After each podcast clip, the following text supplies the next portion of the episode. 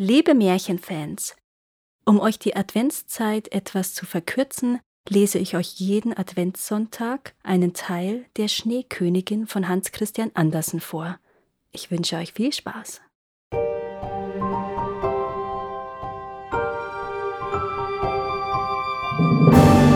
Herzlich willkommen zu Karos Märchenschatz, der Podcast mit den schönsten Märchen, Sagen und Legenden. Für Kinder, Erwachsene und alle zwischendrin.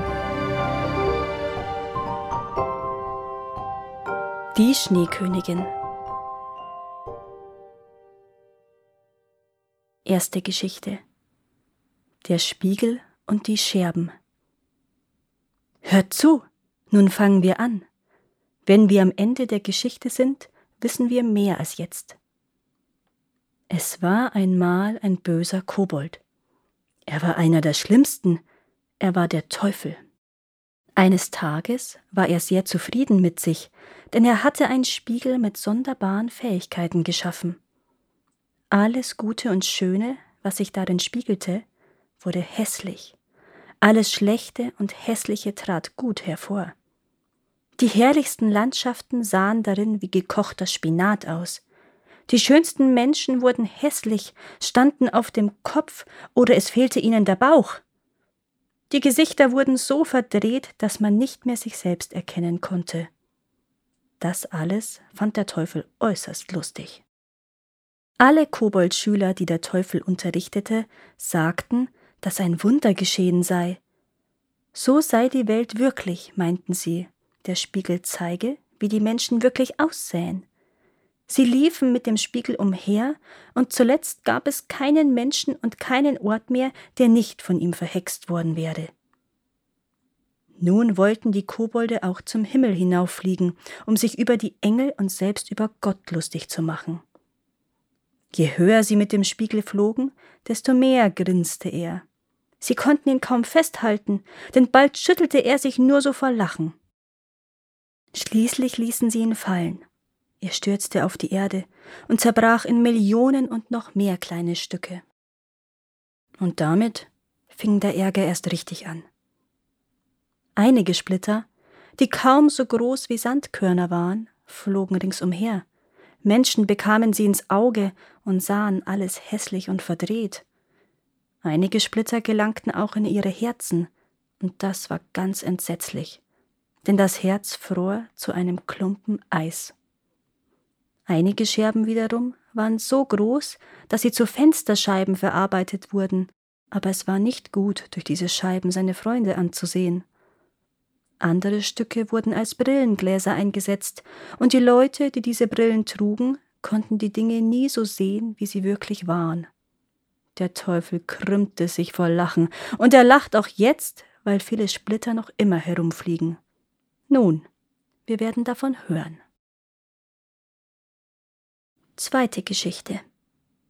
Ein Knabe und ein kleines Mädchen.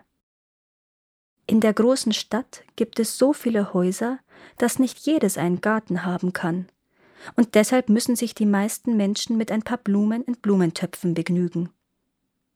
Einst lebten zwei Kinder, die einen Garten hatten, der etwas größer war als ein Blumentopf.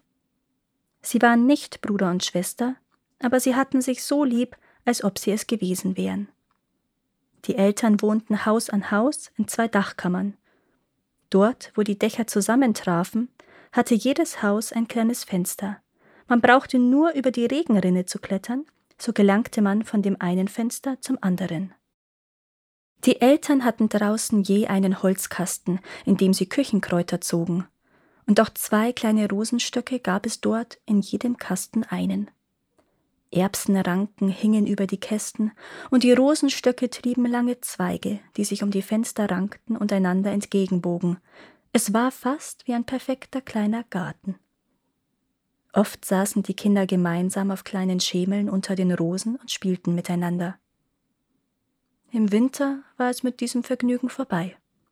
Die Fenster waren häufig zugefroren, aber dann erwärmten die Kinder eine Kupfermünze auf dem Ofen und drückten das warme Geldstück gegen die gefrorene Scheibe, so dass ein rundes Guckloch entstand, und durch jedes Guckloch lugte ein liebes Auge, eins gehörte dem kleinen Knaben und eins dem kleinen Mädchen.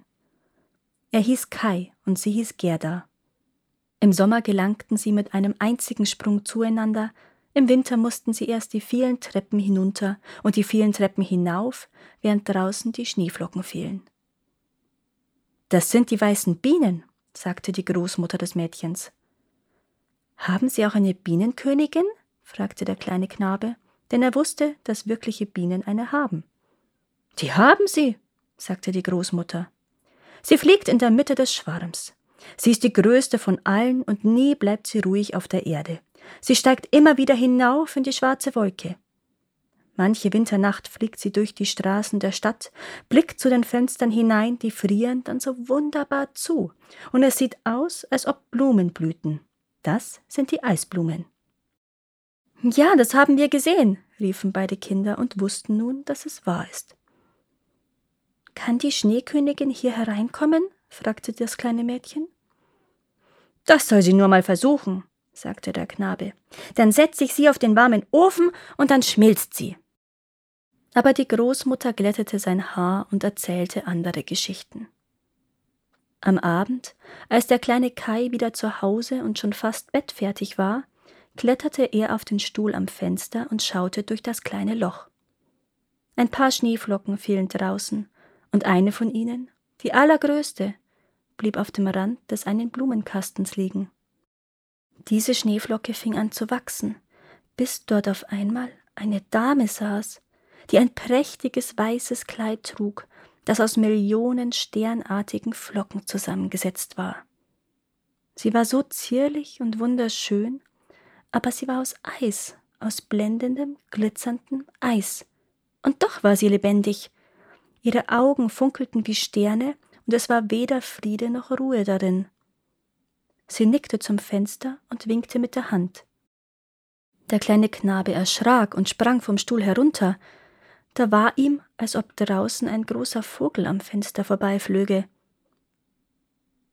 Am nächsten Tag gab es Frost, dann gab es Tauwetter und dann kam der Frühling.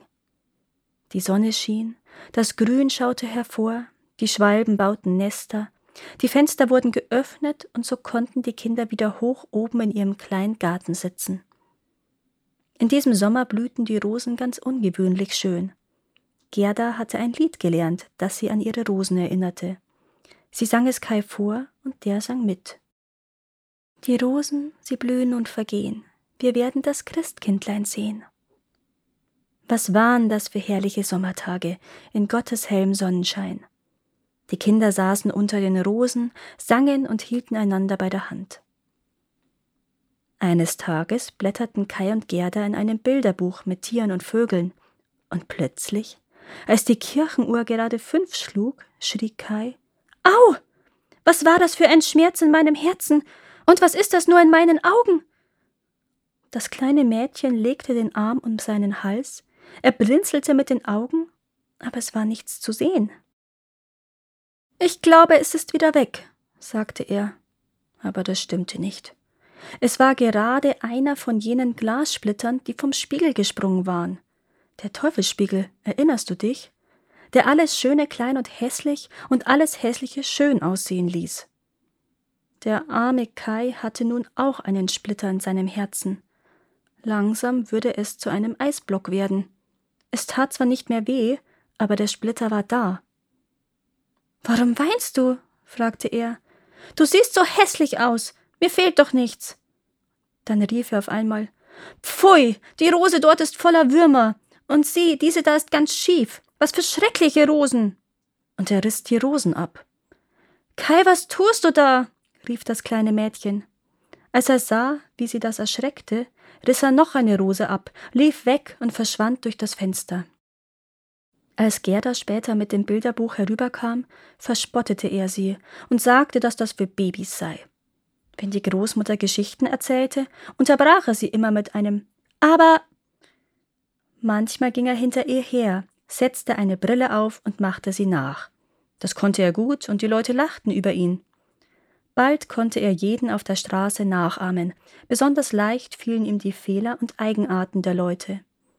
Viele Menschen sagten, der Junge ist ein schlaues Köpfchen. Aber das kam von den Splittern in seinen Augen und in seinem Herzen. Die hatten ihn so sehr verändert, dass er selbst die kleine Gerda ärgerte, die ihn doch mehr als alles andere in der Welt lieb hatte. Nun spielte er auch nicht mehr so kindlich wie früher, sondern er experimentierte viel.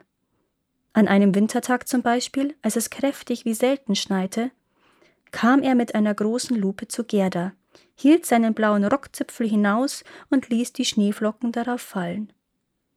Sieh nur in das Glas, Gerda, sagte er, und jede Schneeflocke wurde viel größer und sah aus wie eine prächtige Blume oder ein sechseckiger Stern. Es war wunderschön. Siehst du, wie schön sie sind, sagte Kai. Sie sind doch viel schöner als die wirklichen Blumen. Sie sind geradezu perfekt, zumindest bis sie schmelzen. Bald darauf kam Kai mit großen Handschuhen und seinem Schlitten auf dem Rücken. Er rief Gerda direkt ins Ohr. Sie lassen mich mit den anderen Knaben Schlitten fahren. Und weg war er. Die kühnsten Knaben banden ihre Schlitten an die Bauernwagen, und dann fuhren sie ein gutes Stück mit. Was war das für eine Freude! Als sie gerade am schönsten spielten, näherte sich ein großer weißer Schlitten. Er fuhr zweimal um den Platz, und Kai, flink wie er war, band seinen kleinen Schlitten schnell daran fest und fuhr mit. Sie fuhren rascher und rascher, gerade hinein in die Hauptstraße. Der Fahrer drehte sich um und nickte Kai freundlich zu, als ob sie einander schon lange kannten. Jedes Mal, wenn Kai seinen kleinen Schlitten lösen wollte, nickte der Fahrer wieder und Kai blieb, wo er war. So sausten sie geradewegs zum Stadttor hinaus. Da begann es so heftig zu schneien, dass der kleine Knabe kaum eine Hand vor den Augen sehen konnte. Doch der Schlitten raste weiter und weiter. Selbst als Kai schaffte, die Schnur zu lösen, half das nichts. Sein kleiner Schlitten hing fest an dem großen und es ging mit Windeseile vorwärts. Er rief ganz laut, aber niemand hörte ihn. Der Schnee fiel und der Schlitten fuhr weiter. Dann und wann machte der Schlitten einen Hüpfer, und es schien, als führe er über Gräben und Hecken. Kai fürchtete sich nun sehr, er wollte das Vaterunser beten, aber er konnte sich nicht mehr daran erinnern. Die Schneeflocken wurden größer und größer, zuletzt sahen sie aus wie große weiße Vögel. Auf einmal wichen sie beiseite, der große Schlitten hielt, und der Fahrer, der einen Umhang und eine Mütze aus dickem, dickem Schnee trug, erhob sich. Es war eine Dame, groß und schlank, so glänzend weiß. Es war die Schneekönigin. Wir sind gut vorangekommen, sagte sie. Aber warum zitterst du? Komm, kriech unter meinen Pelz.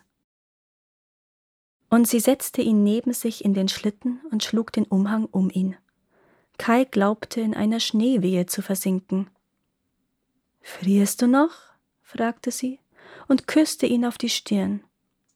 Oh, ihr Kuss war kälter als Eis. Das ging ihm gerade ins Herz hinein, das ja sowieso schon halb zu Eis gefroren war. Für einen Moment dachte er, er müsse sterben. Doch dann war plötzlich alles gut und er fror nicht mehr. Meinen Schlitten, vergiss meinen Schlitten nicht. Daran dachte der Knabe zuerst. Also wurde der Schlitten einem der weißen Vögel auf den Rücken gebunden, die ihnen hinterherflogen. Dann küsste die Schneekönigin Kai noch einmal, und da hatte er die kleine Gerda, die Großmutter und alle daheim bereits vergessen. Jetzt gibt es keine Küsse mehr, sagte die Schneekönigin, denn sonst küsse ich dich zu Tode. Kai starrte sie an. Sie war bildhübsch, schöner als er begreifen konnte. Nun schien sie nicht mehr aus Eis zu sein wie damals, als sie draußen vor dem Fenster saß und ihm zuwinkte. In seinen Augen war sie vollkommen. Er spürte gar keine Angst. Er erzählte ihr, dass er Kopf rechnen könne, sogar die Brüche, und dass er genau wisse, wie viele Quadratmeter und wie viele Einwohner das Land habe. Sie lächelte immer noch, und da kam es ihm vor, als wüsste er überhaupt nichts. Er sah hinauf in den weiten Himmel, und dann erhoben sie sich und flogen mitten hinein, hoch über die Sturmwolken und es war, als summte der Wind Bruchstücke alter trauriger Lieder in ihre Ohren. Sie flogen über Wälder und Seen, über Meere und Länder, unter ihnen sauste der kalte Wind, und über ihnen flogen die schwarzen, schreienden Krähen. Wölfe heulten, der Schnee funkelte. Von hoch oben schien der große klare Mond während der ganzen langen Winternacht in Kais Augen. Und als der Tag anbrach, schlief er zu Füßen der Schneekönigin. Danke, dass ihr auch dieses Mal zugehört habt. Es würde mir sehr helfen, wenn ihr diesen Podcast abonniert und wenn er euch gefällt, mit euren Freunden und eurer Familie teilt. Habt ihr Vorschläge oder Wünsche für weitere Geschichten? Dann schreibt mir.